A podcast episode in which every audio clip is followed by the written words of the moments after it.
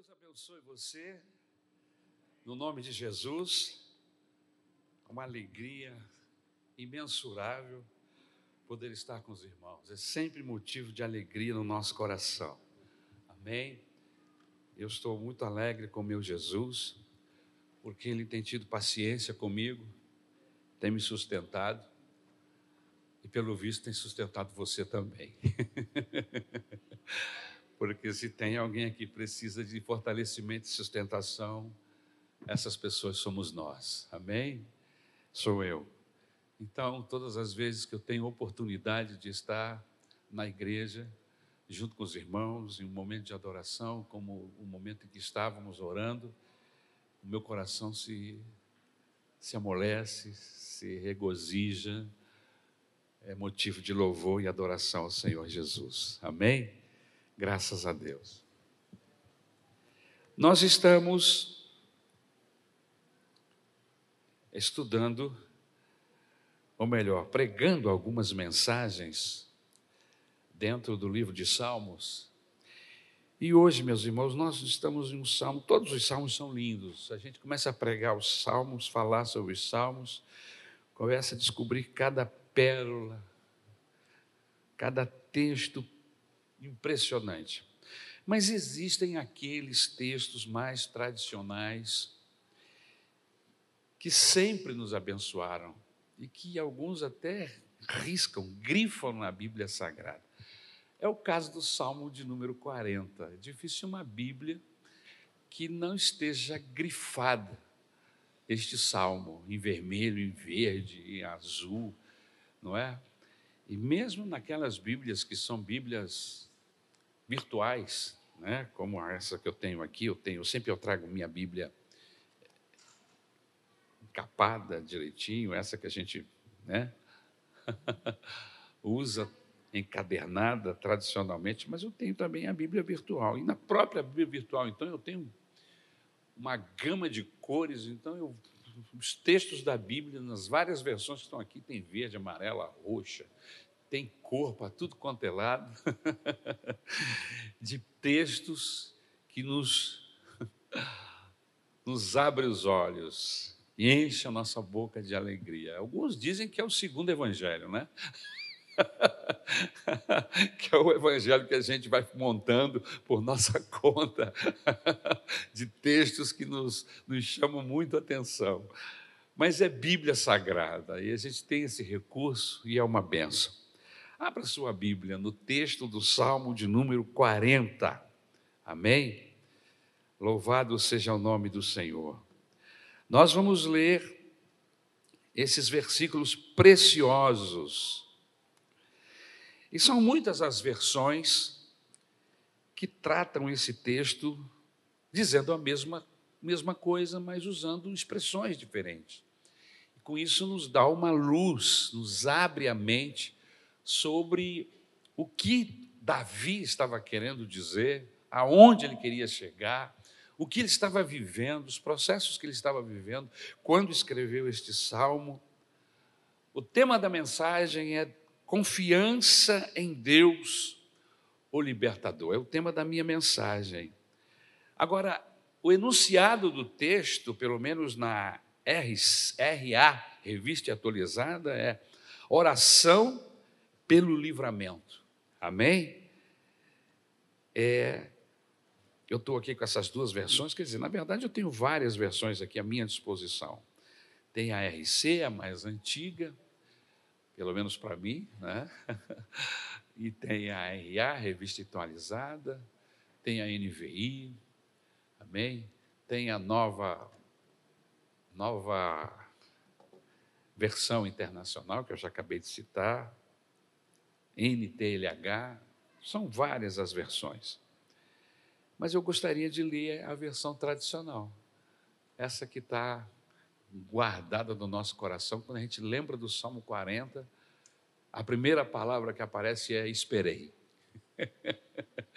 e aí você parece que é uma, uma, uma senha, porque às vezes a mente não funciona bem, mas quando você lembra, esperei, aí vem logo com paciência, aí o texto se completa na sua mente. Amém? Louvado seja o nome do Senhor. Eu vou ler a tradicional RC. Esperei com paciência no Senhor. E ele se inclinou para mim e ouviu o meu clamor. Tirou-me de um lago horrível, de um charco de lodo, pôs os meus pés sobre uma rocha, firmou os meus passos e pôs um novo cântico na minha boca. Um hino ao nosso Deus. Muitos o verão e temerão e confiarão no Senhor. Bem-aventurado o homem que põe no Senhor a sua confiança e que não respeita os soberbos, nem os que se desviam para a mentira. Muitas são, Senhor, meu Deus, as maravilhas que tens operado para conosco, os teus pensamentos não se podem contar diante de ti. Eu quisera anunciá-los e manifestá-los, mas são mais do que se podem contar. Sacrifício e oferta não quisesses, os meus ouvidos abriste holocausto e expiação pelo pecado, não reclamastes. Então disse: Eis aqui veio, no rolo do livro está escrito de mim: Deleito-me em fazer a tua vontade, ó Deus meu. Sim, a tua lei está dentro do meu coração. Preguei a justiça na grande congregação. Eis que não retive os meus lábios. Senhor, tu sabes. Não escondi a tua justiça dentro do meu coração, apregoei a tua fidelidade e a tua salvação, não escondi da grande congregação a tua benignidade, benignidade e a tua verdade. Não detenhas para comigo, Senhor, as tuas misericórdias. Guardem-me continuamente a tua benignidade e a tua verdade, porque males sem números me têm rodeado as minhas iniquidades me prenderam de modo que não posso olhar para cima. São mais numerosas do que os cabelos da minha cabeça, pelo que desfalece o meu coração. Digna-te, Senhor. Livra-me, Senhor. Apressa-te em meu auxílio. Sejam a, único, a, a, uma confundido e envergonhados os que buscam a minha vida para destruí-la. Tornem atrás e confundam-se os que, os que me querem mal. Confundidos sejam em troca da sua afronta os que me dizem: Ah, ah! Folguem e alegre-se em ti os que te buscam. Digam constantemente os que amam a tua salvação Engrandecido seja o Senhor. Eu sou pobre e necessitado, mas o Senhor, o Senhor cuida de mim. Tu és o meu auxílio e o meu libertador. Não te detenhas, ó oh, meu Deus. Obrigado, Jesus, pela tua palavra. Que maravilhosa. Só de ler o texto, a tua palavra, somos abençoados. Sentimos tu falando conosco, com o teu olhar, com a tua boca gentil e maravilhosa. Obrigado pela tua palavra, Senhor. Fala para nós. É o que eu te rogo em nome de Jesus. Amém. Confiança em Deus, o libertador. O Salmo 40, irmãos, é muito conhecido. Muito conhecido. Inclusive, há várias músicas baseadas neste salmo. Mas enquanto estávamos trabalhando essa mensagem, eu me lembrei de uma que eu aprendi quando eu era criança ainda, ouvindo uma cantora de rádio. e eu gostei tanto, me identifiquei tanto, era um moleque, irmãos mas falou no meu coração. Eu nunca mais esqueci a letra desta música. Esperei com paciência no Senhor. Eu esperei com paciência no Senhor. E ele inclinou-se para mim e ouviu o meu clamor. Eu sou um pobre necessitado, mas o Senhor está cuidando de mim. Eu sou um pobre necessitado, mas o Senhor, meu pastor, está cuidando de mim. Amém. Amém. Amém.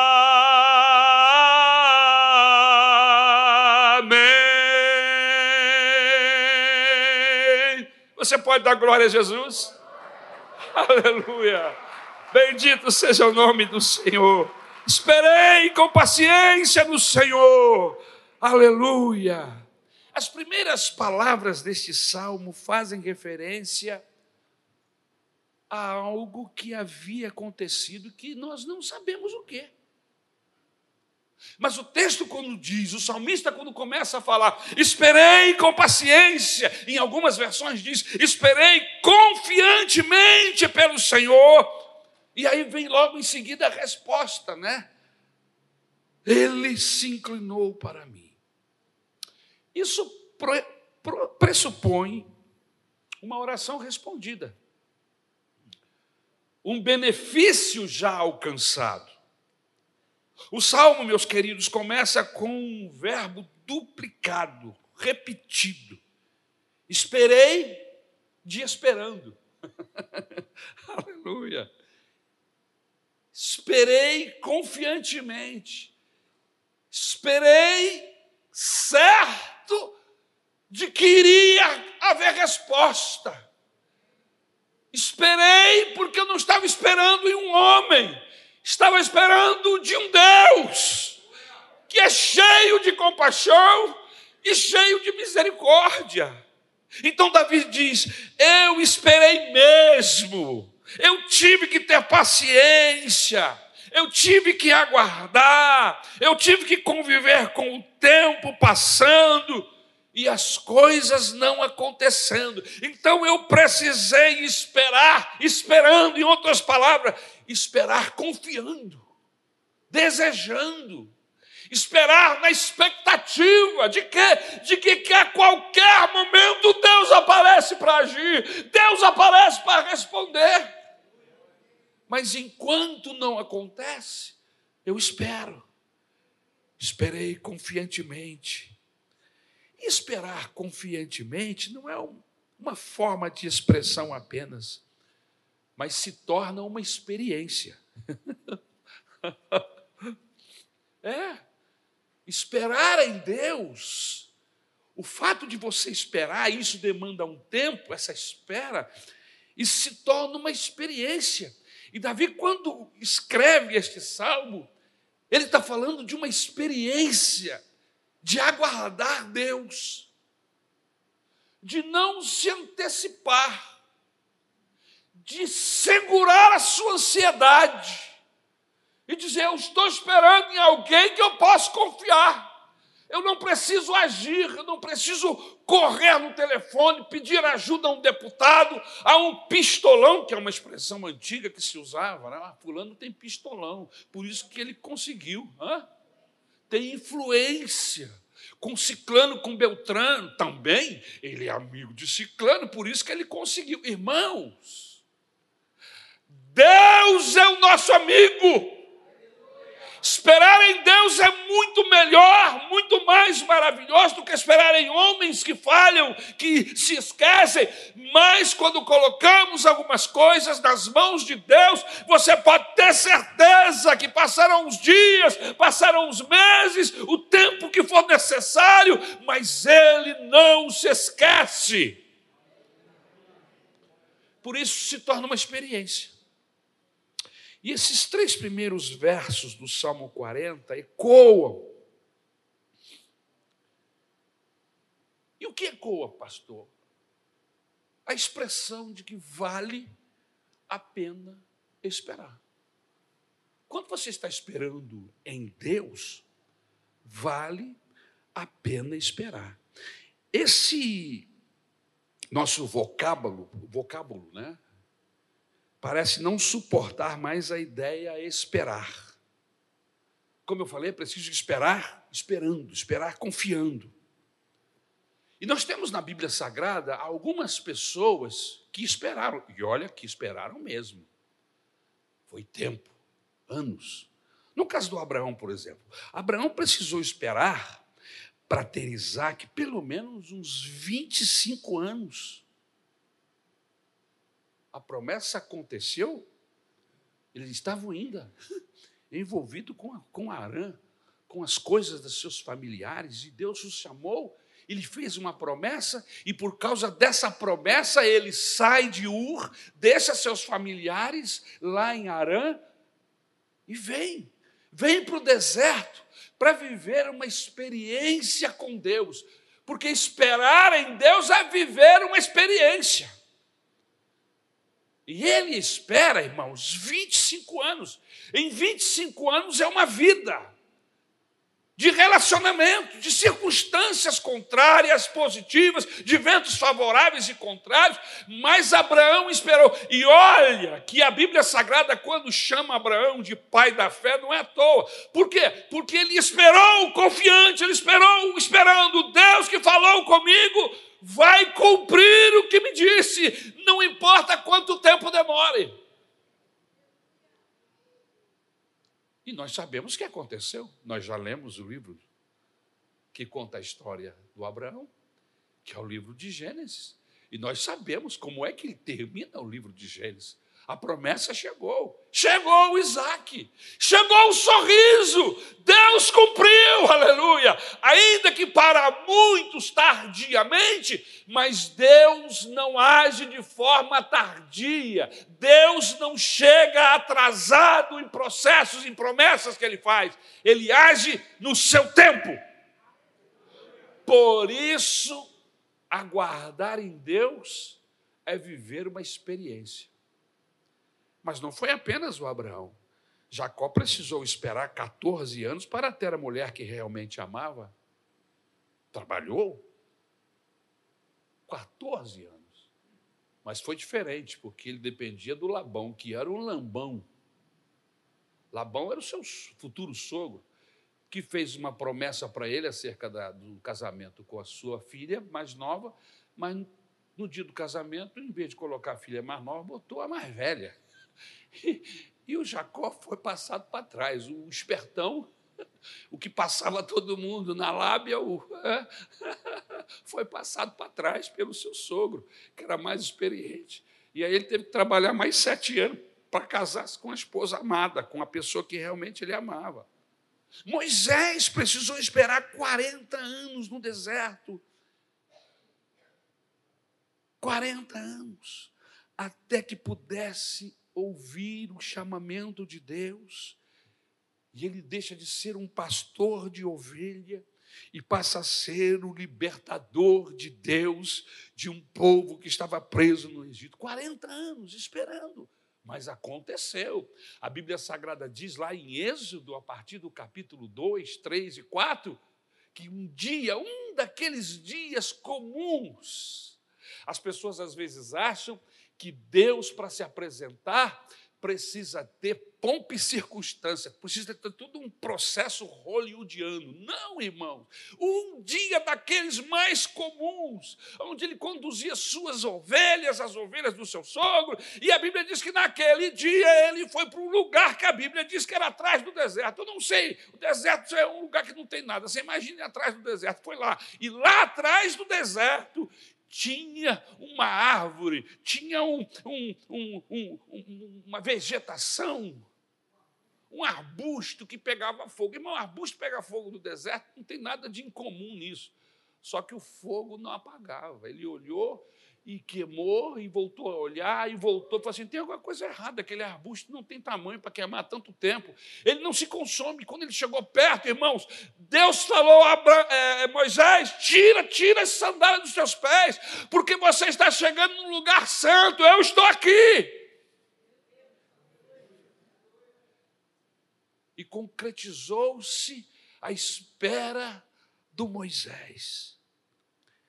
Dizem os estudiosos da vida de Santo Agostinho, que a sua mãe precisou esperar por 30 anos, orando, até que essa oração fosse respondida e o seu filho saísse da vida promíscua que tinha.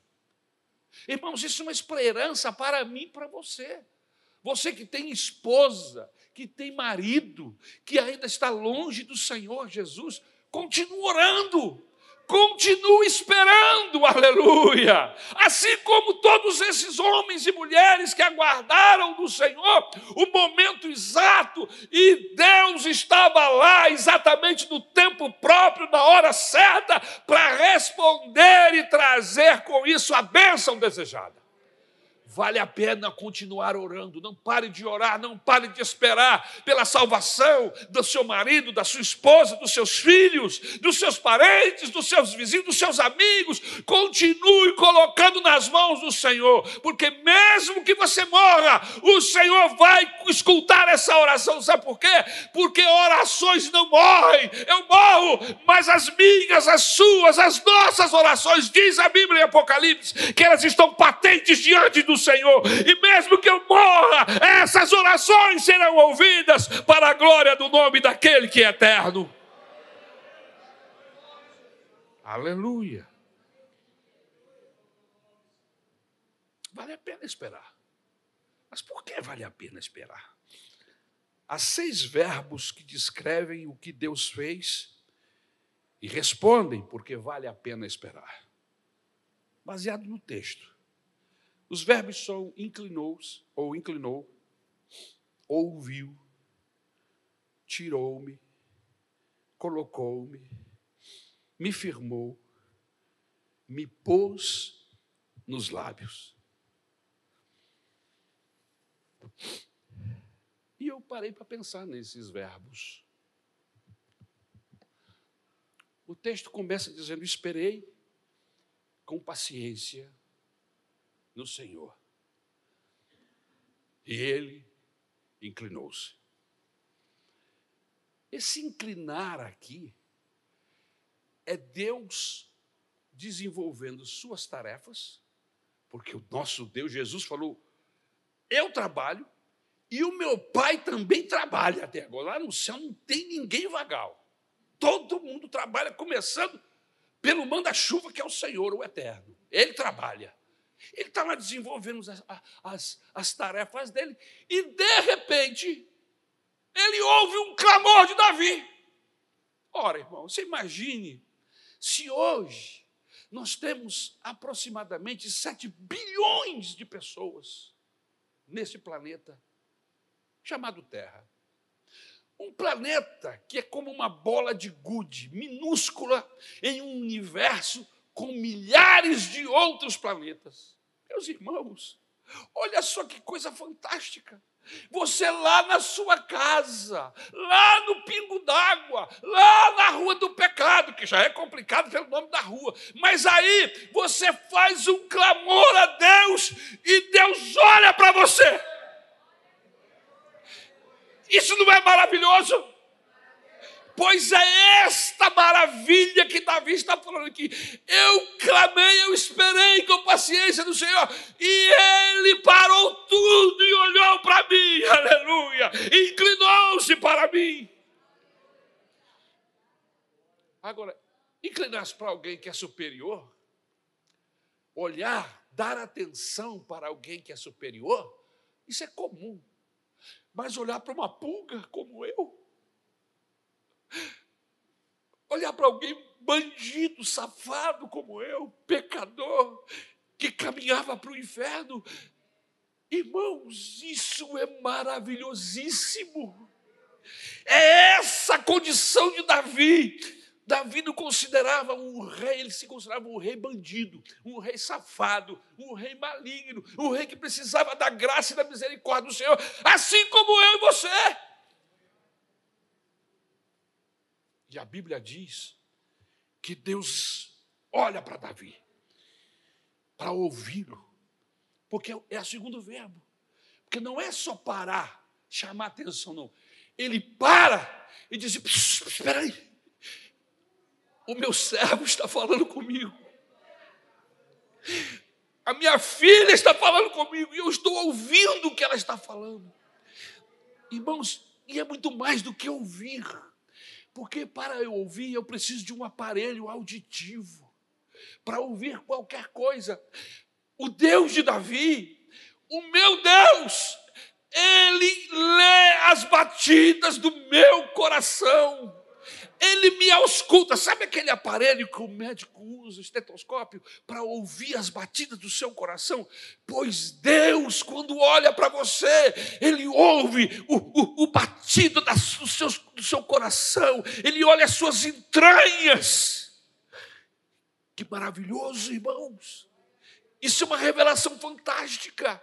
Não importa onde você esteja, em que condições, se você clamou, a atenção de Deus se volta para você. Eu não sei como ele faz isso, porque são milhões de pessoas clamando, pedindo misericórdia, mas ele é um Deus para cada uma dessas pessoas, não importa quantos estejam pedindo socorro naquele momento, Ele é um Deus para cada uma dessas pessoas que estão clamando, e é isto que me maravilha, e é isto que me que maravilha Davi, porque ele para dar atenção, e mais do que isso, ele ouve.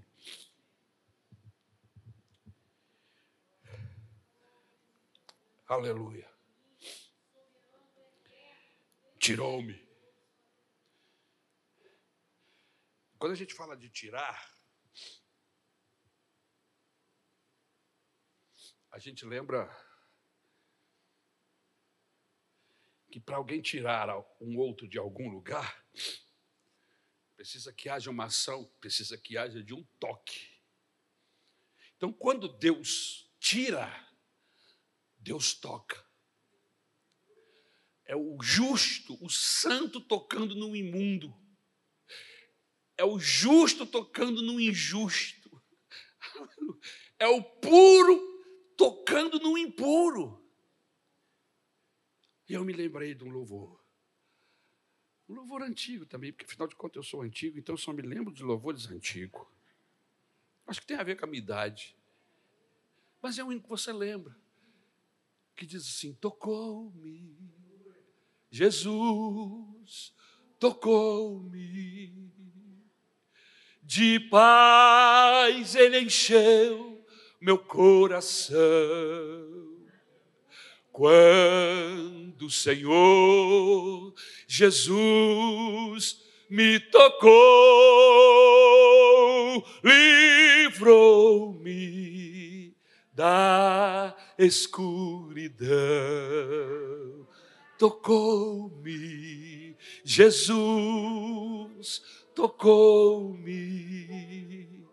De paz ele encheu meu coração.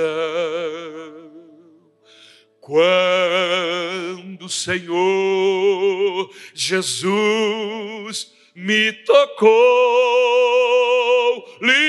livrou-me da escuridão.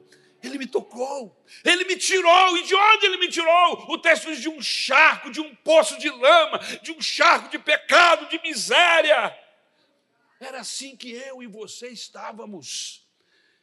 E ele não teve nojinho, não teve nojinho de mim nem de você. Aleluia. Mas Ele vem e nos toca, e toca do nosso pecado, toca da nossa maldição, da nossa miséria, e nos tira do lodo, da desgraça, da perdição, e nos coloca sobre uma rocha, e esta rocha simboliza Jesus. Aquelas pessoas que estão em Cristo estão firmes, as pessoas que estão em Jesus estão inabaláveis, as pessoas que estão em Jesus estão salvas, as pessoas que estão em Jesus estão esperançosos pela volta do Cordeiro, aleluia. Não estão sozinhas, aleluia. Me, me tocou, me colocou sobre uma rocha, firmou os meus passos, estou firme. E me pôs nos lábios um cântico. Eu acho que nós nunca devemos, e eu sempre aproveito para dar os meus, as minhas orientações e os meus conselhos, muitas vezes aqui no púlpito, e é inspiração de Deus, porque às vezes eu não, não programo fazer isso em casa, quando estou trabalhando o texto. Mas eu queria falar mais uma vez para o nosso querido grupo de louvor. Nós precisamos cantar mais sobre a salvação que Jesus nos deu. A gente precisa envolver a igreja com salvação, de, com um cântico de salvação, de gratidão, de quem nós éramos e para onde íamos. E agora, em Cristo Jesus, nova criatura, novo destino. A gente precisa cantar mais isso. Porque veja, o salmista termina essa primeira parte do, do salmo dizendo: Ele colocou dos meus lábios um novo cântico.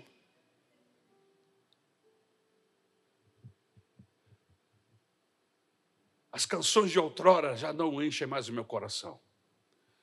Aquilo que o mundo, que a sociedade cantava, já não tem lugar no meu coração. Agora é um novo cântico. E que cântico é esse?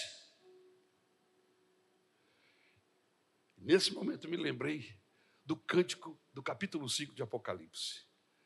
A Bíblia diz que havia um, um, um tremor no céu, lá, porque João estava lá arrebatado, foi levado até o céu, no capítulo 5 de Apocalipse, e quando ele chega lá, ele vê um, um trono, e ele vê doze tronos para o lado direito, doze tronos para o lado esquerdo, e ele vê um livro que está lacrado com sete selos.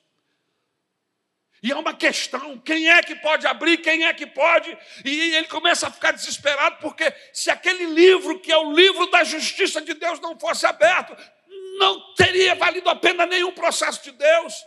Em outras palavras, se o livro do capítulo 5, 5 de Apocalipse não fosse aberto, ou não, não for aberto, vale a pena o crime, vale a pena a maldição, a injustiça.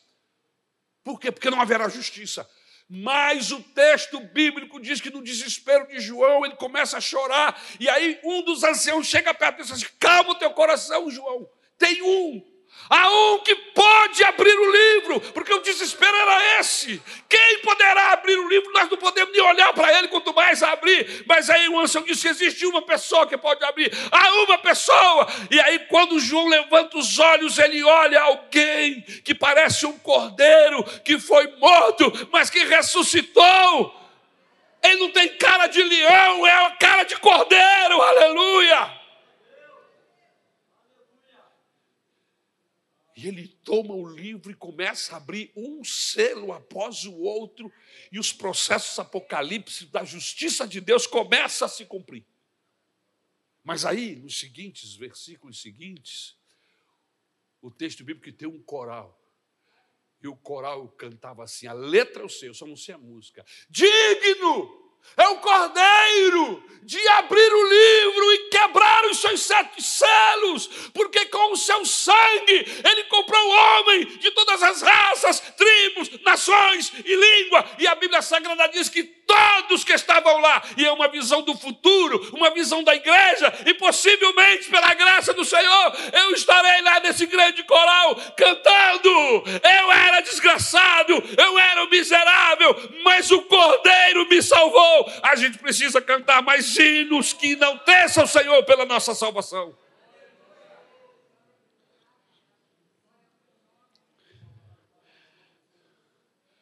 Quando Jesus estendeu a sua mão, quando ele estendeu a sua mão para mim, eu era pobre, perdido, sem Deus e sem Jesus, quando ele estendeu a sua mão para mim. Irmãos, cantar louvores que diz quem eu era e o que sou hoje, enche o meu coração de alegria, de paz e glorifica o nome do Senhor.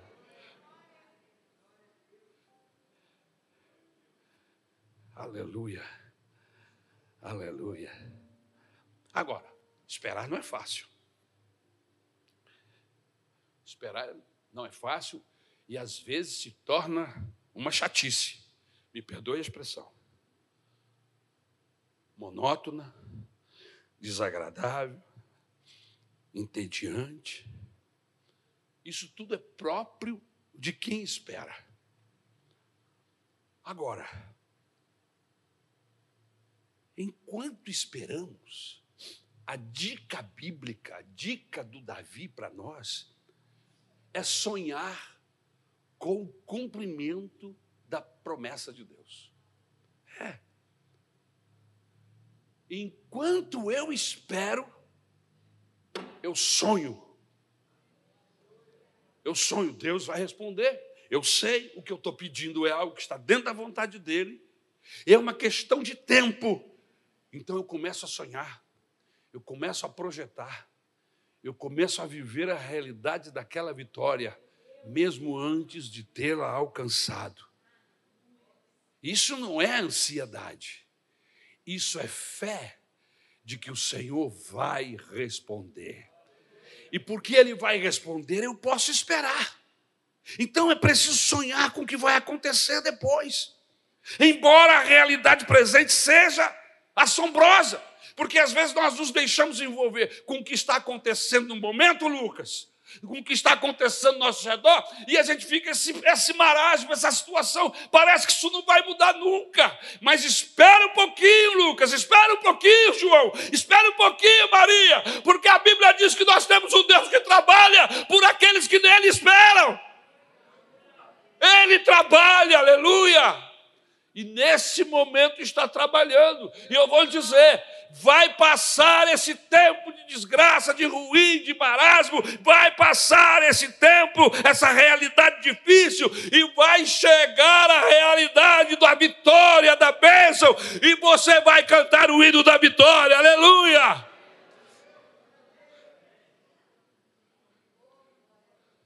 Aleluia! Por que vale a pena esperar?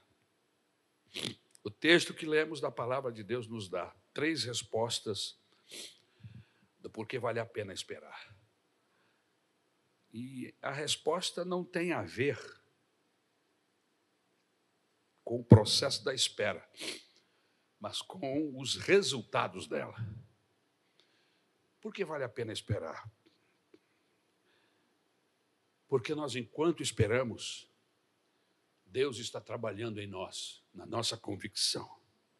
Veja o texto: esperei com paciência pelo Senhor. Ele virou-se, inclinou-se para mim, me ouviu quando clamei o meu socorro, quando clamei por socorro. A palavra inclinar, como eu já falei, tem a ideia de esticar, estender. Amém? De voltar-se para algo ou alguém. Davi estava naquele momento convicto de que Deus é o Deus que se inclina para dar atenção aos homens e a Ele, especialmente, que está buscando. Isso se torna uma experiência, não é à toa que nós vamos crescendo na nossa confiança em Deus a cada prova, a cada dificuldade. E aí você passa pela primeira e Deus estava lá. Passa pela segunda e você teve a graça e a compaixão do Senhor. E aí vem a terceira, vem a quarta, e aí chega um determinado momento da sua vida, por maior que seja a tribulação, porque às vezes as tribulações, elas, elas, a Bíblia diz que elas vêm dimensionadas à nossa, à nossa altura, ao nosso tamanho. A Bíblia diz que não, não passa tentação maior do que aquela que eu posso suportar. Então acredito também que não vê tribulação além daquilo que eu posso suportar, porque Deus está com a mão lá na, na, na chave. Ele, ele não deixa passar, porque senão seria injusto, mas ele regula. Então eu creio da seguinte maneira, e essa era a crença de Davi: se chegou na minha casa é porque eu aguento. Se passou pela porta da sala da minha casa, e entrou, e agora eu estou vivendo esse drama, é porque eu aguento, porque é do meu tamanho. E se é do meu tamanho, mesmo assim eu não tenho competência de administrar, porque eu sou barro. Mas o Senhor diz que vai me ajudar a administrar, mesmo ela sendo adequada ao meu tamanho, aos meus limites. Ele me ajuda. O Espírito Santo está derramado para nos ajudar. Então não estou sozinho nessa luta. E aí, o Espírito Santo começa a me lembrar. Você se lembra daquela primeira vez? Daquela enfermidade que o médico disse que era mortal? Você se lembra o que eu fiz? Existem pessoas que têm o bom hábito de ter um caderno de anotações. E, e o, o meus, os meus sogros, eles tinham esse caderno.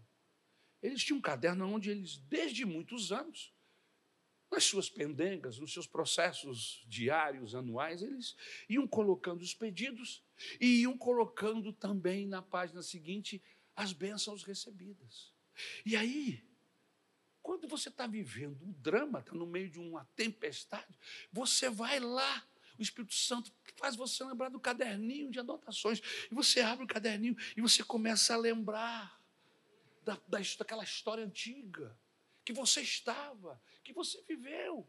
Durante muitos anos, irmãos, eu comecei a lembrar-me do que Deus fazia na casa dos meus pais, dos milagres que eu vi Deus operando na minha mãe, no meu pai, na minha família. E depois comigo mesmo, a partir do momento que eu entendi que eu precisava de um relacionamento mais próximo com Deus, então eu comecei a buscar isso e ele começou a se manifestar na minha vida, porque a Bíblia diz que aquele que busca acha. E eu busquei o Senhor e ele começou a se manifestar na minha vida. E eu começo a me lembrar, e quanto mais eu me lembro das bênçãos do Senhor do passado, maior é a minha força e o meu poder para vencer a, a tribulação atual. Parece que que a montanha vai diminuindo de tamanho. E Deus vai se agrandando. E é isto que o salmista está dizendo. Aleluia.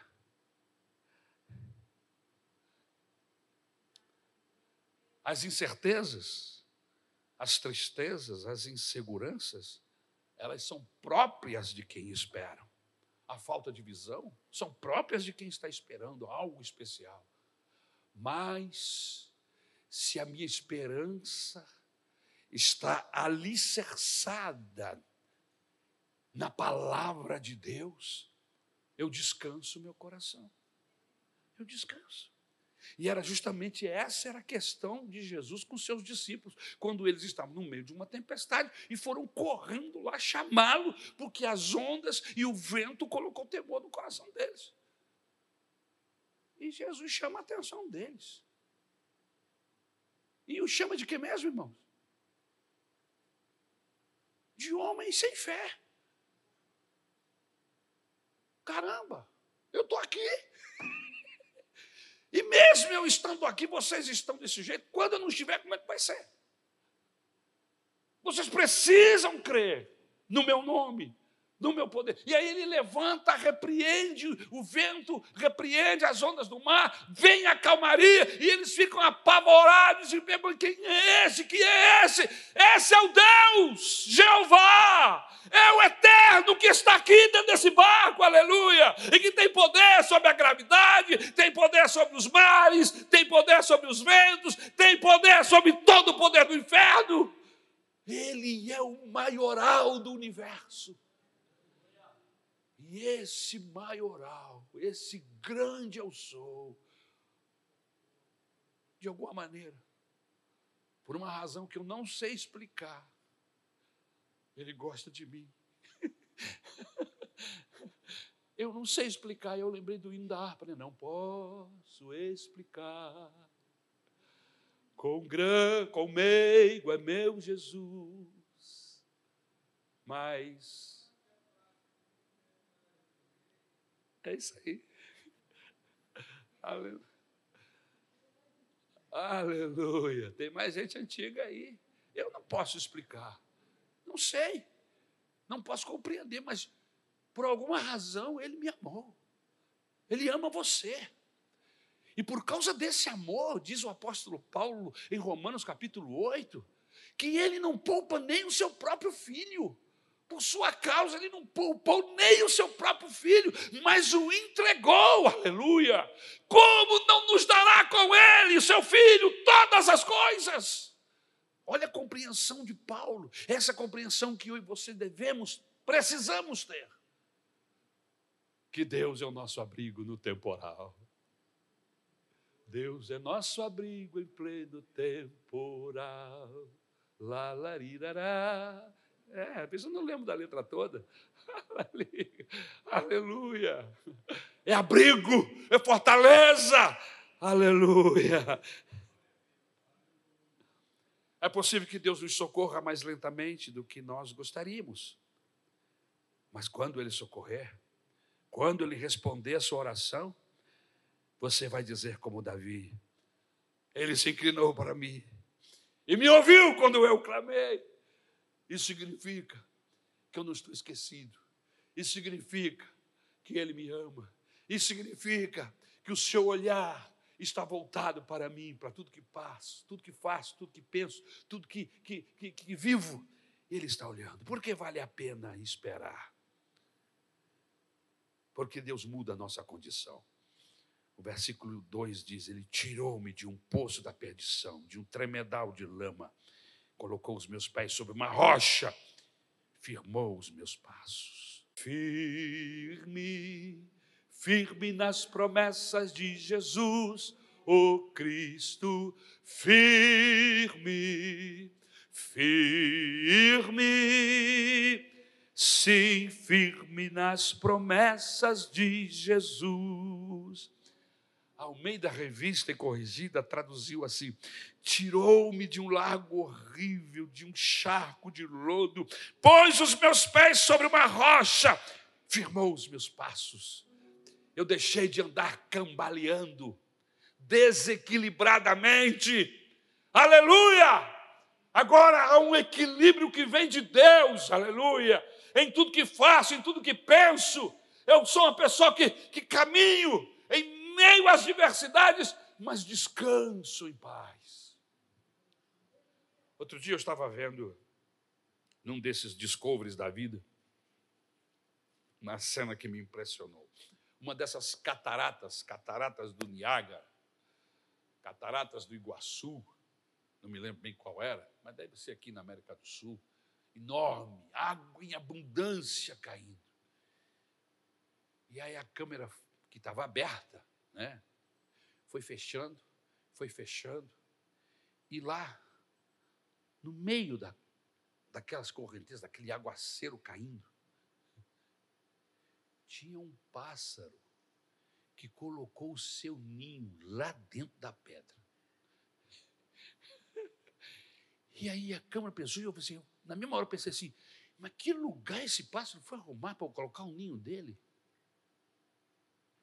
Aí na mesma hora, o Espírito Santo fala no meu coração, quando Jesus diz assim: Por que vocês estão inquietos, ansiosos, pelo dia de amanhã, pelas circunstâncias contrárias. Por quê?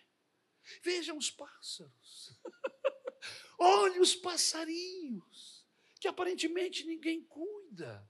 Olha, olha como eu cuido. Irmãos, há uma confiança no DNA daquele pássaro, lá no DNA dele. Há uma confiança de que alguém está cuidando, que há uma mão maior protegendo. Por isso ele não teme. Lá naquele galho, no meio daquele mundo de água, ele colocar o um ninho com os passarinhos, os seus filhotinhos. Irmãos, eu preciso da fé daquele, daquele pássaro. Você precisa daquela fé. Amém? De que aquele mundo não vai desmoronar sobre ele. E estava ali. Aleluia. E aí o texto bíblico diz assim: Jesus fala assim: vocês não valem mais do que os pássaros? E se ele cuida dos pássaros, dos pardais, e olha, irmão, pardal é o pássaro mais comum, mais bandalha, mais bandido que existe, todos é o pardal. Eu, ninguém vende pardal na feira, meu irmão, porque ninguém quer. Você está entendendo? É, é é o mais bandalha que tem, o mais comum. E Deus cuida dos pardais. Qual é o, é o, recado que tem aí? Se eu cuido dos pardais que são bandalha, por que eu não vou cuidar de vocês que são muito mais preciosos do que o pássaro, do que a relva do campo? Aleluia. Aleluia. Era assim que Davi se sentia. Num abismo profundo, num poço horrível, num cenário de pânico. Aleluia. Mas os seus olhos estão no Senhor. Eu sei que quando Ele agir, eu vou sair daqui. Eu sei que quando as minhas orações forem ouvidas, Ele vai me colocar num lugar diferenciado. Aleluia. O apóstolo Paulo responde essa questão dizendo assim: eu sei em que tenho crido. Agora, se você ler o contexto dessa expressão, você vai saber do que ele está falando: das perseguições, dos processos contrários, das dificuldades. E ele diz: Eu sei que eu tenho crido, e eu estou certo, não importa o que aconteça, eu estou certo que Ele é poderoso para guardar o meu tesouro. Aleluia, aleluia.